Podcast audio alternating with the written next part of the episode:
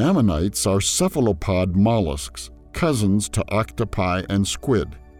They appeared during the Mesozoic era and became extinct near the end of the same era.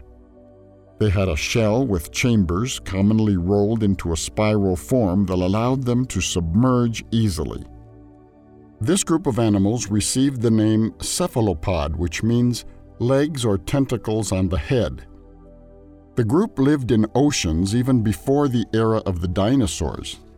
Thanks to rapid evolution and widespread distribution, ammonites are known as index fossils for the process of dating rocks.